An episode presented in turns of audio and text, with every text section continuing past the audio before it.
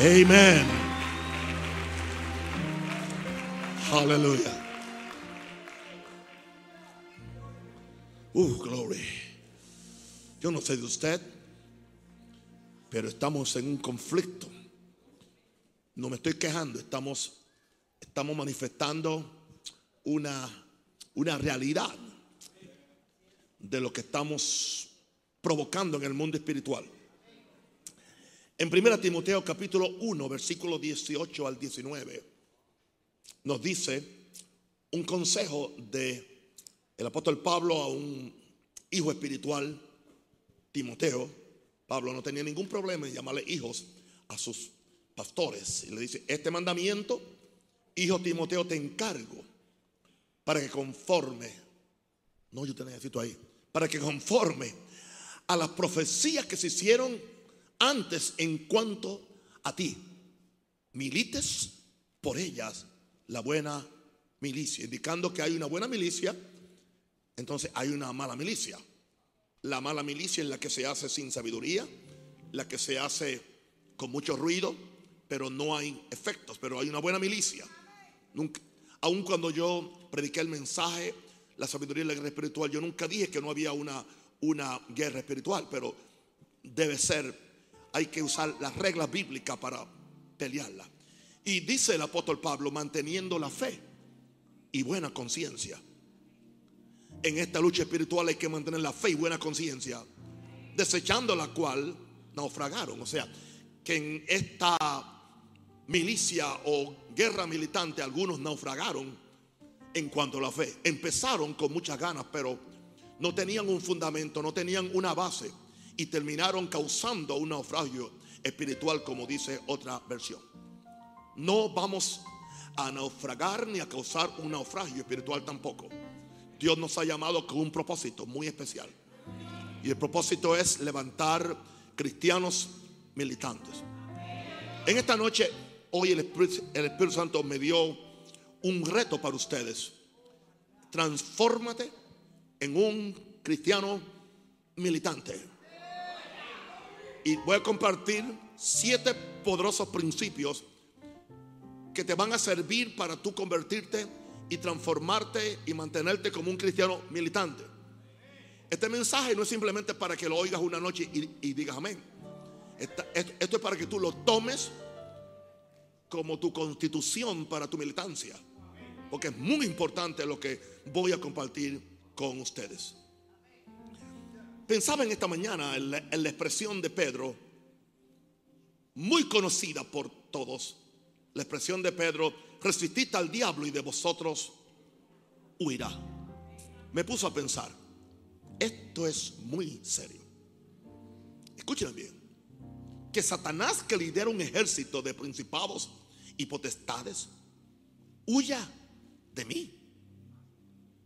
Un ser humano rodeado de debilidad pensando en eso. Y él dijo que yo puedo resistir al diablo y él huye de mí. Estamos hablando que eh, en el mundo de las tinieblas la fuerza más espiritual. No dijo resistir los demonios. Está hablando del, de Satanás, el jefe de todos los demonios. Y dice que él va a huir de mí y de ti también. Ahora, Pensaba yo que esta mañana esto demanda una gran responsabilidad de mi parte. Yo no puedo tomar esto livianamente. Ser cristiano es más que ir a los cultos. Ser cristianos es más que profesar una fe. Ser, ser cristiano es más que hacer algunas actividades, actividades religiosas. Entendamos esto de una vez, mis santos, que los verdaderos cristianos estamos en el mismo medio del conflicto cósmico que hay entre Dios y Satanás. En un lado está Dios, en un lado está Satanás, pero por, no por casualidad, sino por decisión nuestra, que en el momento que nosotros nos unimos al reino de Dios, caímos en el medio de ese conflicto. Estamos en el medio del conflicto. Los profetas del Antiguo Testamento estuvieron en el medio de, ese conflicto entre Dios y Satanás.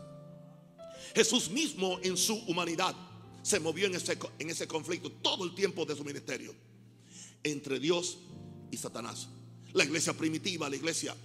Y todo movimiento serio de Dios que se llama iglesia se va a encontrar en la misma condición. Con esto no estoy metiéndole miedo a nadie, simplemente les estoy advirtiendo.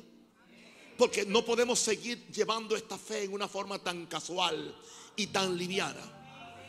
Tiene que haber una seriedad en cuanto a este asunto. Entendamos que estamos en medio del conflicto cósmico entre Dios y Satanás. Esto es algo que no lo podemos ignorar, ni tampoco racionalizar con posturas doctrinales que nos hacen ver que esta vida cristiana es un crucero de placer. Tengo noticia para ustedes, no mi hermanito, no mi hermanita, escribí yo. Estamos en un crucero de guerra. Y las fuerzas de Satanás nos quieren hundir. Porque no quieren que conquistemos territorio para Jesús y su reino. Hay una lucha, hay una batalla, hay una guerra que pelear, pero hay una victoria que ganar. Por lo tanto, nos conviene que nos transformemos en cristianos militantes para esta última hora de la iglesia. Me, atrevo a afirmar que el capitán de nuestra salvación, el general de nuestros ejércitos celestiales Jesús, se ha reservado los mejores soldados para esta última hora. Hello, porque a nosotros nos va a tocar dar la última investida en contra de Satanás y sus, y sus demonios. Hay siete cosas que yo le pedí al Espíritu Santo una por una.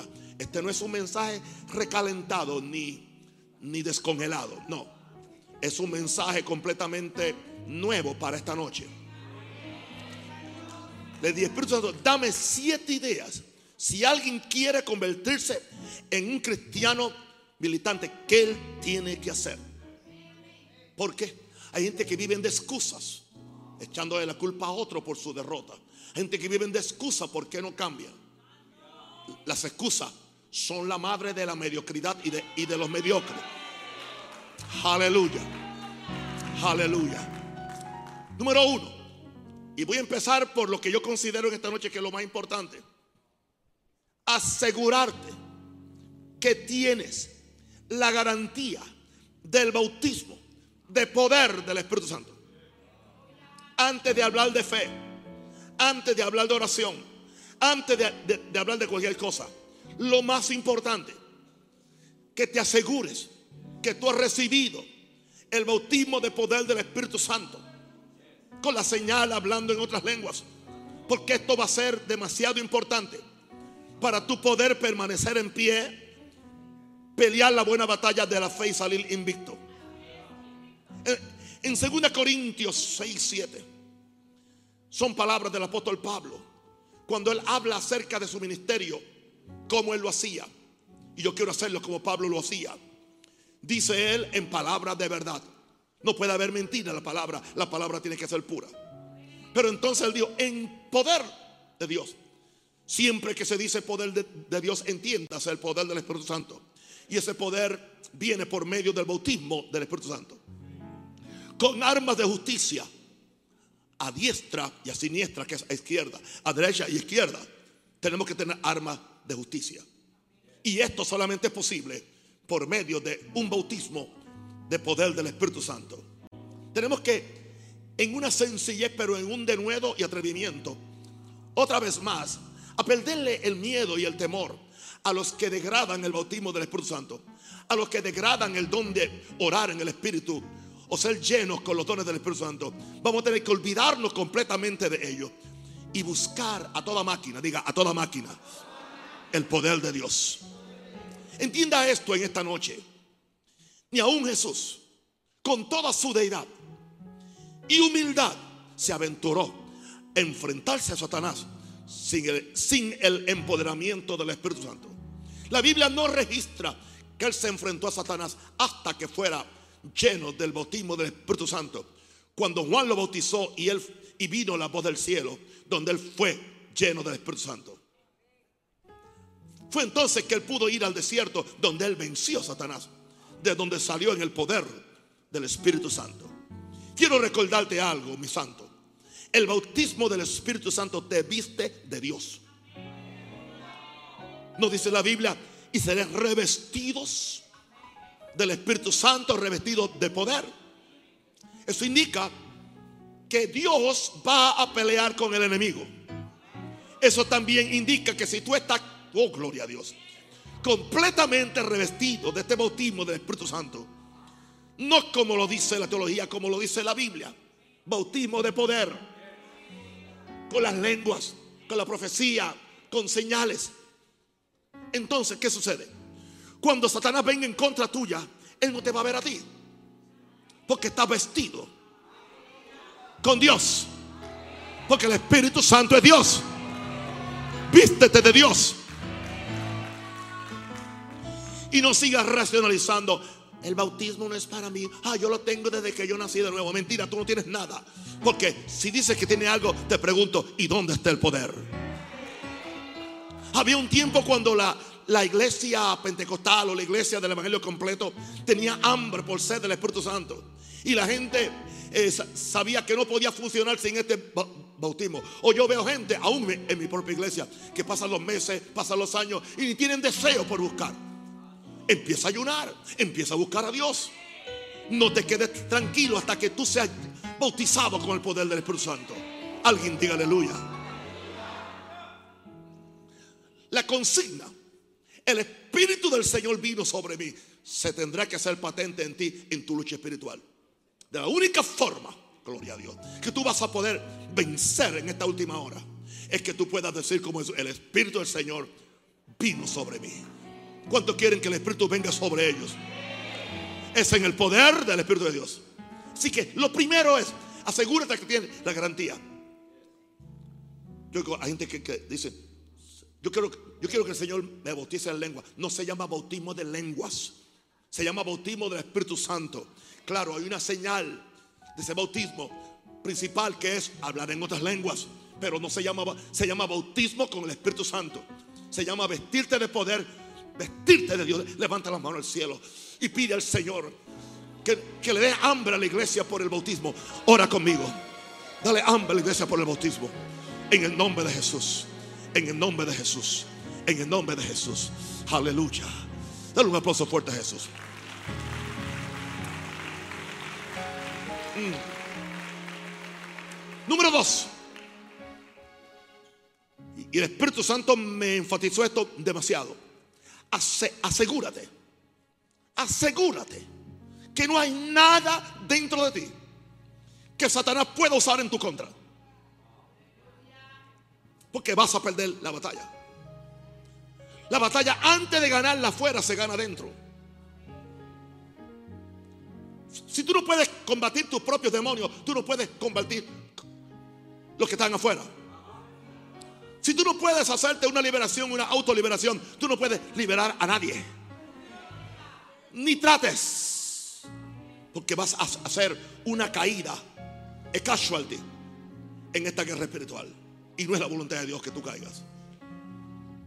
Seamos como Jesús. Jesús dice en Juan 14:30, siento el Espíritu de Dios sobre mí.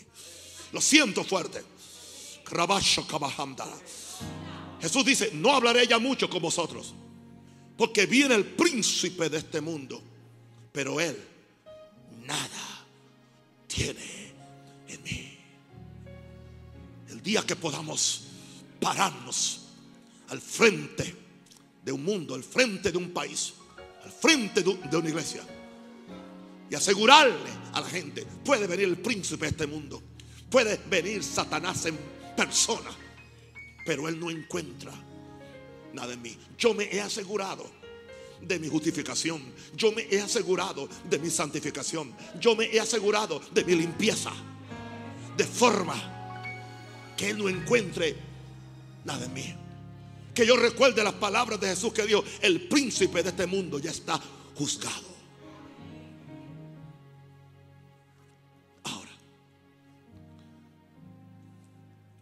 la limpieza interior de tu espíritu, alma y cuerpo. Es parte de la disciplina del cristiano militante. Y es algo que continúa. Es parte del entrenamiento y la formación del cristiano militante. Esto no es algo que simplemente lo hace. Tenemos que seguirnos cuidando y santificando. Porque somos en nuestra humanidad, otra vez caemos en los mismos hoyos. Tú no puedes combatir a un enemigo si tiene sus, sus quinta columnas dentro de tu alma. Es un término político. Quinta columna es un término que se refiere cuando hay dos naciones en un conflicto bélico y una nación envía eh, agentes secretos al otro país para que eh, confundan el otro país o para que descubran lo que está pasando en el otro ejército. A, ese, a eso se le llama quinta columnas. Bueno, Satanás tiene quinta columnas dentro de, de tu alma. El odio es una quinta columna. La envidia, la avaricia, todas esas cosas que son las obras de la carne son quinta columna. Tú no puedes combatir a un enemigo si adentro de ti tiene las quinta columnas que te están derrotando a ti, de forma que tú no puedas ganar tu victoria. Asegúrate que no hay nada dentro de ti que Satanás pueda usar en tu contra. Escúchame, querido. Hoy siento a Dios. Siento que estoy vestido de Él, gloria a Dios. Escúchame, una conciencia libre de pecado por la sangre. Una conciencia libre de culpa. Una conciencia libre de condenación. Es un prerequisito para ganar en la lucha de la vida. Ya lo dijo Pablo. Aleluya. Que mantengamos la fe y la buena conciencia. Si hay una conciencia de pecado, si hay una conciencia de culpa, si hay una conciencia sucia en ti, tú no vas a vencer. No importa cuánto cantes, necesitas ser limpio por la sangre de Cristo. Una conciencia libre de pecado, culpa y condenación es un prerequisito para ganar en la lucha de la vida. Amén. Denle un aplauso fuerte a Jesús. Levanta la mano al cielo. Sé sincero, dile Espíritu Santo, revélame cualquier cosa que hay en mí. Revélame las quintas columnas que Satanás ha estacionado dentro de mi alma para derrotar. Pídelo al Señor. Ora, por favor. Oh Señor, santifícame. Prepárame. Yo renuncio al oculto y vergonzoso. Yo no quiero nada en mí que le abra puerta al enemigo. No deis lugar al diablo. No deis lugar al diablo. No deis lugar al diablo. Wow. Interesante que esa expresión de Efesios 4, 27 no deis lugar al diablo. La traduce otra, otra Biblia. No le den ninguna oportunidad al diablo para que los derrote. Somos nosotros los que le damos la oportunidad. No tenemos que ser derrotados en ningún asunto en esta vida. Gracias, Padre. Gracias, Padre. Transfórmate en un cristiano militante. Número tres. Desarrolla una fortaleza y un bastión interno de resistencia en tu espíritu o en tu hombre interior. Y eso solo tienes que hacer tú. Es un acto voluntario. Es un acto de disciplina. Es un acto de fe. Proverbios 24, 10 nos dice, si fueres flojo en el día de trabajo, tu fuerza será reducida. Bueno, yo voy a aplicarlo a la guerra espiritual. Si fueres flojo en el día de batalla, tu fuerza será reducida. ¿Por qué la gente se afloja? Porque están flojos. Porque no tienen una consistencia interna de victoria. No tienen una estructura de fe y de confianza en Dios. Así que yo te reto en esta porque yo quiero advertirle a la iglesia central maranata del ministerio a nivel mundial que es esta, que lo que pasa aquí se filtra hacia todo el ministerio estamos estableciendo aquí una cabeza de playa para asaltar a los enemigos. Y, yo profetizo en el nombre del Señor que cosas van a empezar a suceder en diferentes países. Por lo que estamos haciendo en esta semana y por el ayuno especial que haremos este sábado, juntándonos con con, con nuestra nuestras iglesias en Venezuela de las 9 a la 1 de la tarde. Y yo creo que algo se va a desarrollar. Tenemos poder en oración. Tenemos poder en la proclamación.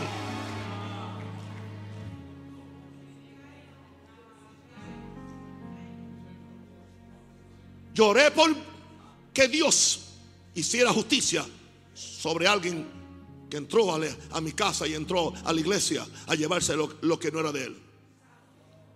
Ya algunos de ellos no están en este planeta. En menos de dos semanas. Y fue Dios. Y fue Dios. No hemos ejercido la autoridad de dominio y de decreto espiritual que tenemos. No sé por qué razón, pero eso va a cambiar. Se va a levantar una iglesia con cristianos militantes que saben cómo pelear en el espíritu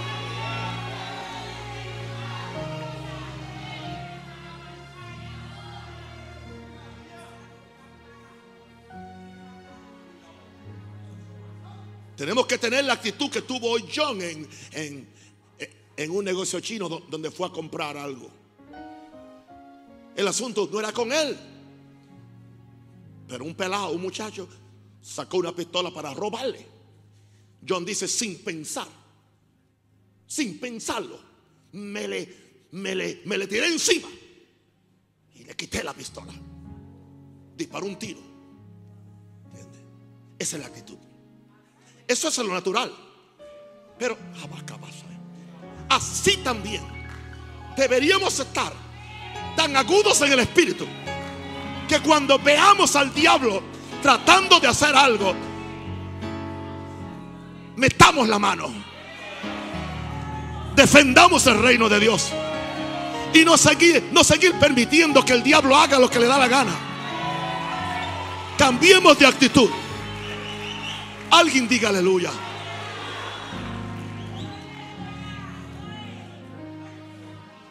Desarrolla una fortaleza y un bastión interno de resistencia en tu, espíritu. El espíritu del hombre o de la mujer es donde residen las fuerzas creativas del ser humano. Ahí es donde Dios vive. Ahí es donde habita Jesús. Ahí es donde está el Espíritu Santo. En tu espíritu. Pero esas fuerzas no pueden estar presas. Esas esas fuerzas hay que liberarlas. Escucha esto. Por medio de, la palabra, que tanto le hemos aquí enfatizado, y por medio del ejercicio de tu fe, tu fe no es para proclamarla, es para actuarla. Desarrollas un carácter resiliente, atrevido, que te hace más que vencedor en todas circunstancias que la vida o el diablo te presentan. Estamos en una guerra sin cuartel. Sin cuartel. Y, y tiene un momento cuando tú tienes que decir, como dijo, como dijo la reina Esther, si perezco, que perezca. Yo voy a entrar donde el rey, aunque él no me haya invitado. Pero mi pueblo está en peligro. Van, van a exterminar mi nación, la raza de Dios. Yo tengo que entrar proclamó un ayuno de tres días con las doncellas. Y dijo, y yo voy a entrar a hacerle la petición, aunque él no me ha invitado. Lo cual era sentencia de, muerte. ¿Dónde están esos pastores? ¿Dónde están esos intercesores? ¿Dónde están esos psiquiapóstoles que están huyendo de los conflictos y huyendo de lugares difíciles? Yo cubro al apóstol Bertucci. Yo cubro a cada uno de los pastores. No de Maranata, de Jesucristo. Aquellos que están en serio y que no van a salir corriendo como ratas del barco que se hunde. Yo declaro, pastores, que no van a salir huyendo como, aleluya, van a permanecer y van a pelear la buena batalla de la fe. No es política, es espiritual.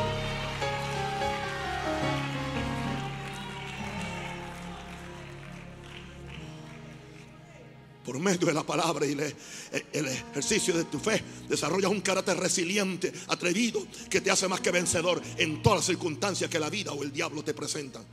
Hello. Aún tú no puedes bregar ni, con un dolor de cabeza. A- Aún no puedes bregar con un, con un vecino endemoniado. A- Aún no puedes bregar con un patrón eh, eh, intransigente.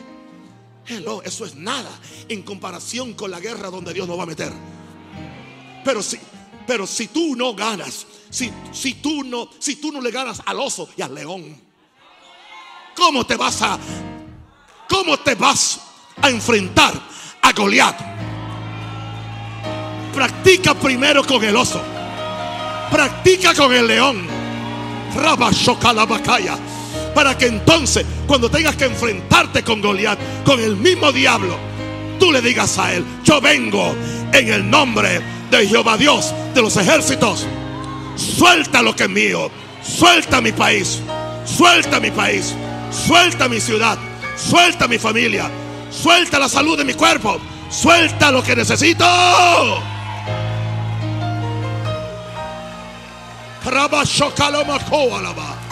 Alguien diga aleluya.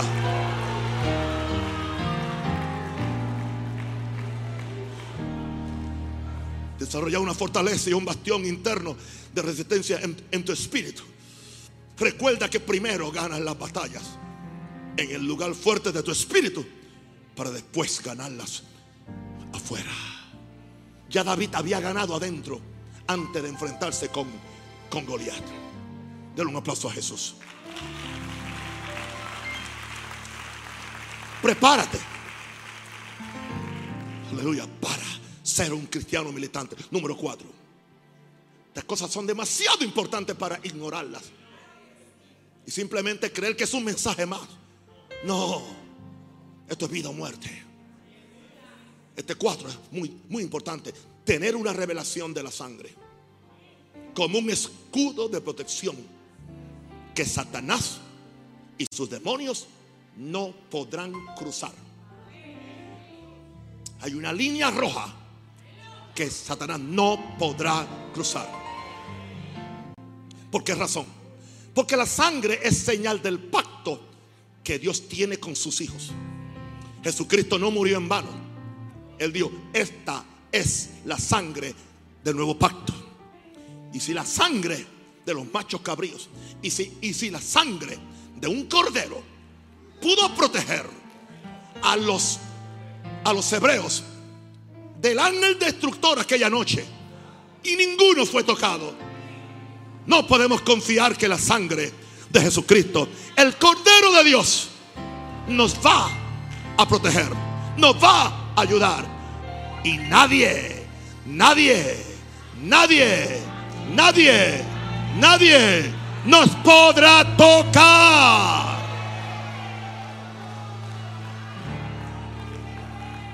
Cristianos de Venezuela, cúbranse con la sangre, cubran sus pastores, cubran sus apóstoles, cubran a, a su papá grande, como le llaman ustedes.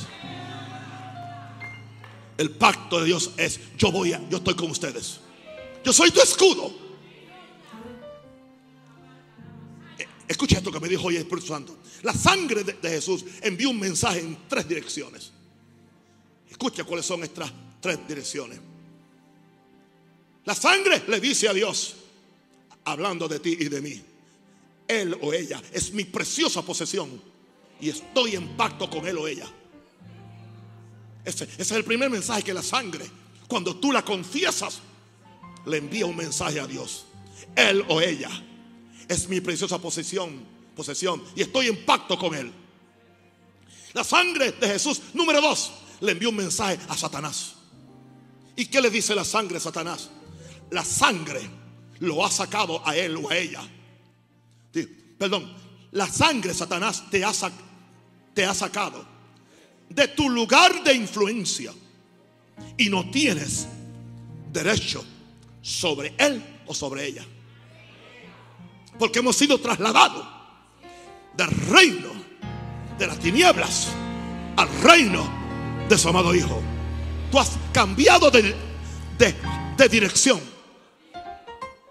Alguien diga aleluya. Es un mensaje claro. Y en tercer lugar, la sangre de Jesús le habla al creyente. ¿Cuántos quieren que la sangre le habla? ¿Ustedes sabían que la sangre habla? Dice Hebreos 12 que la sangre de Abel hablaba. Cuanto más la sangre de Cristo habla claro. ¿Y qué le dice al creyente? Le dice, tu complejo de identidad y debilidad es quitado por la obra de la sangre en ti. No andes por ahí cogiéndote pena. Pidiendo excusas por tu, por tu, por tu evangelio o por tu fe en Dios. No le pides excusa a ningún demonio. Al demonio no se le dice por favor o déjame pasar. Al demonio es o te sales o te piso, pero yo voy a pasar. Yo voy a pasar. Y no hay demonio que se me ponga en el medio. Raba Tienes que ser atrevido, asiduo, con denuedo. Santo. Fuera complejo de identidad, complejo de debilidad. La sangre te ha hecho libre. Oh, yes. Tener una, una revelación de la sangre como un escudo de, de protección que Satanás y sus demonios no pueden cruzar. La señal de la sangre establece la diferencia entre los egipcios y los hijos de Abraham. Los egipcios hoy en día son los mundanos. Los hijos de Abraham somos los cristianos. Lo mismo que pasó en Egipto. En Egipto había tinieblas, en Gosén había luz. Gloria a Dios. Aleluya. En Egipto nadie podía tomar el agua porque todas las fuentes de agua se convirtieron en sangre. En Gosén el agua era cristalina. El mismo país. Vivían en el mismo país. Es que no, hemos, no nos hemos atrevido a creer lo que la Biblia dice. Vivieron en el mismo país. En uno había luz, en otro había tiniebla. ¿Por qué? Porque Dios es un Dios de pacto. Y Dios reconoce a su pueblo. Dice que Dios los miró, dice, y los reconoció Dios. Levante las manos y dile, y dile, Padre, yo soy tu hijo. Reconócenos. Envía tu gracia. Envía tu espíritu. Denle un aplauso fuerte a Jesús.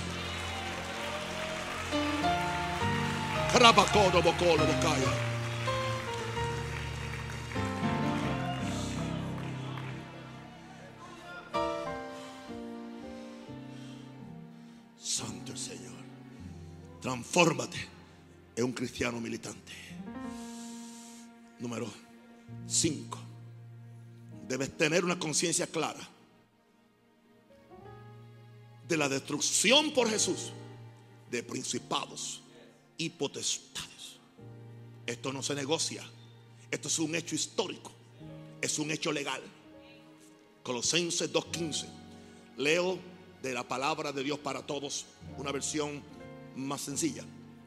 Hablando de Jesús dice, Él venció a todos los poderes y fuerzas espirituales a través de la cruz. Desarmándolos. Desarmándolos. Le quitó las armas. Y me gusta esto. Y obligándolos a desfilar derrotados ante el mundo. Pablo era un ciudadano romano. Él sabía qué era lo que hacían los romanos cuando derrotaban un ejército. Que hacía, traían las tropas que tomaban presas. Hacían un desfile por las calles de Roma. Le quitaban las armas y los desnudaban. Y los hacían que hicieran un desfile. Donde entonces los romanos aplaudían a favor de su César o a favor de su imperio. Pablo está aplicando esto ahora a Satanás. Lo que hizo Jesús. Jesús derrotó a Satanás. Le quitó las armas en las cuales él confiaba. Y ahora a él y a su demonio los obligó a desfilar desnudos, sin poder ante el mundo. Pero claro, entendamos que nuestro enemigo derrotado por Jesús no se da por vencido. Pero la cruz fue el lugar de su derrota eterna, eterna, eterna. De acuerdo a Jesús, está derrotado. Nosotros tenemos el derecho legal de recordarle a Satanás. Aprende a hacer la verdadera lucha espiritual. Recordarle a Satanás. No peleamos desde una posición de desventaja y de debilidad. sino de una posición de, de redención y de poder. Recuérdale a Satanás y a demonios su lugar. ¿Cuál es el lugar asignado ahora por medio de, la cruz a Satanás y sus demonios? Tres, tres lugares. Bajo los pies de Cristo. Segundo, bajo los pies de la iglesia. Y tercero, bajo los pies de todo creyente que conoce sus derechos. Yo declaro en esta noche que por medio de la sangre de Cristo, por medio de la redención, por medio de la vergüenza pública a la cual Satanás y su demonio fueron expuestos en esa cruz, ahora todos los demonios y principados están bajo los pies de Cristo, están bajo los pies de la iglesia y están bajo los pies de cada creyente que conoce cuáles son sus derechos en Dios. Alguien diga aleluya.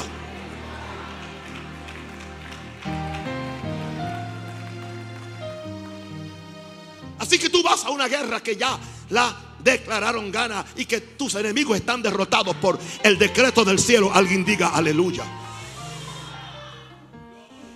Alguien puede darle gloria a Dios.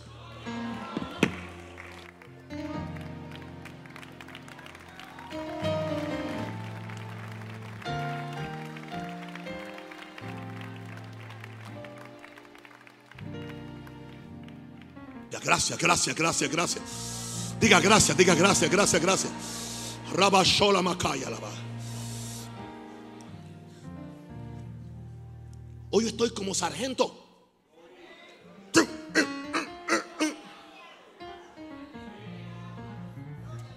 Entrenándote. Número 6. Concientízate que eres soldado de Cristo las 24 horas las 24 horas. Aleluya. Y para yo probárselo, me llama Bertucci hoy y me dice, te, ruego papá, por favor, me puedes, le puedes predicar a Venezuela y a mi iglesia en el ayuno que tengo el, sábado. Hermano, yo vengo desde cuándo, desde el, desde el domingo, en acción. Aún me faltan dos días. Y estoy en ayuno cada día.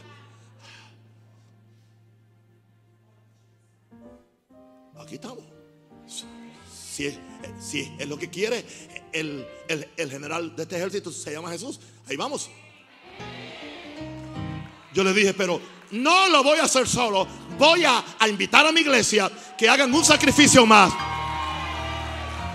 Y vengan conmigo el sábado desde las 9 para que empecemos a luchar juntos en esta guerra espiritual. Alguien diga aleluya. Primero Timoteo 6, 12. Pelea la buena batalla de la fe. Echa mano de la vida eterna, a la cual mismo fuiste llamado, habiendo hecho la buena profesión delante de muchos testigos. Escucha esto. Aleluya. Tú no eres soldado de fin de semana, como los que están en la reserva del ejército americano. El ejército americano tiene su ejército activo y tiene guardia nacional y tiene lo que le llaman reservas.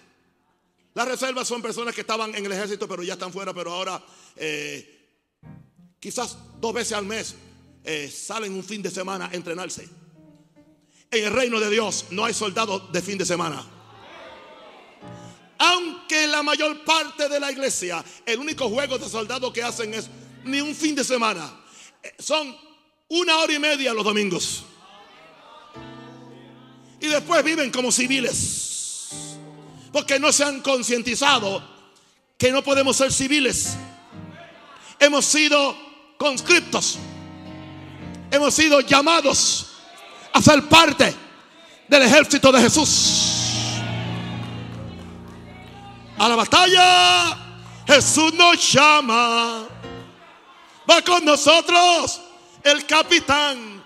Marchemos pues a conquistar a los ejércitos de Satán.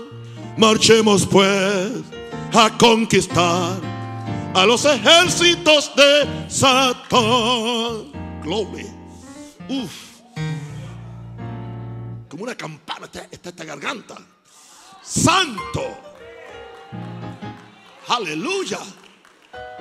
se supone que a los jóvenes de 70 años le tiemble la voz. Ah. Al diablo le está temblando todo, gloria a Dios. Alguien diga aleluya.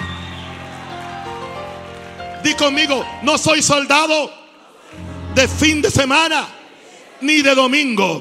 Soy soldado todos los días, las 24 horas. Ahora, tu mentalidad de civil debe cambiar. Y saber que estás a la disposición de mi general Jesús, que es mi general, a toda hora y para cualquier emergencia. Me despierta a las 3 a orar, me tiro a orar. Me dice que ayunen el día de mi cumpleaños. Y ayunen el día de mi cumpleaños. Aleluya. Me dice que vaya a Zimbabue, voy a Zimbabue. Me dice que vaya a Haití, voy a Haití. Oh, me dice que predico una semana completa, predico una semana completa. Me dice que ayuno un mes, ayuno un mes. Sí, mi general. No se cuestiona. Sí, mi general. Sí.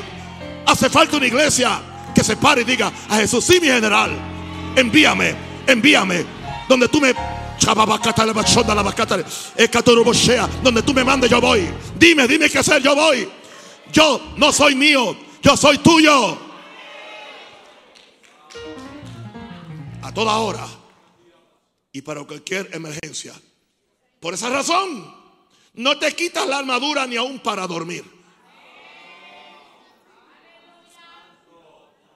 Una vez empezó a hablar en Estados Unidos de que te, pusieras la armadura todos los días. Un día yo dije, no, yo mejor me la dejo puesta. ¿Para qué yo voy a quitarme la armadura? Vestidos con toda la armadura de Dios. No dice que eso es diario. Tú debes vivir armado. Aleluya. Tú debes vivir como la guerrilla en la selva. Con las botas puestas. Con el fusil al lado. Aleluya. Listo para disparar. Listo para... ¡Eh, la bacaya! Esa mentalidad de civil, esa mentalidad de debilidad, esa mentalidad de cogerlo fácil, esa mentalidad de misas evangélicas, tiene que terminarse. Dios va a levantar una iglesia que es un ejército y las puertas del Hades no van a prevalecer contra ella.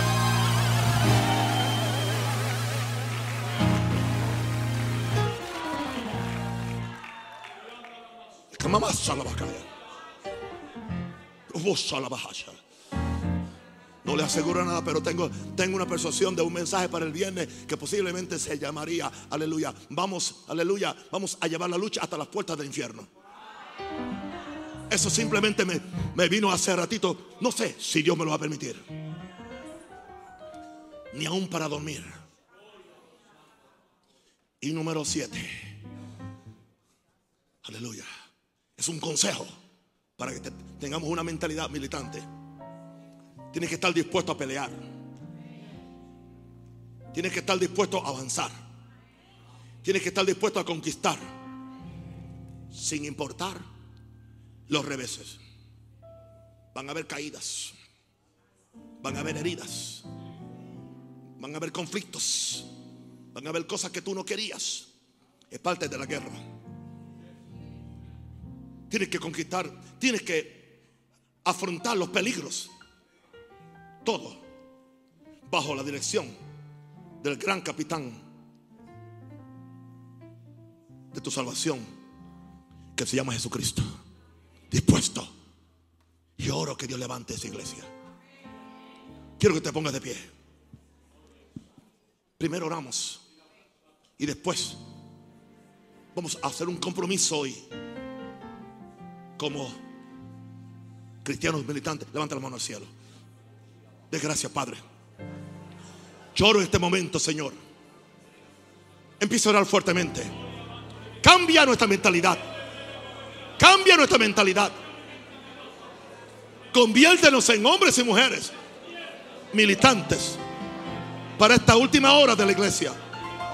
Prepara un ejército Levanta una iglesia que sabe cómo combatir, pelear y permanecer en pie. Denle un aplauso fuerte al Señor. Aleluya.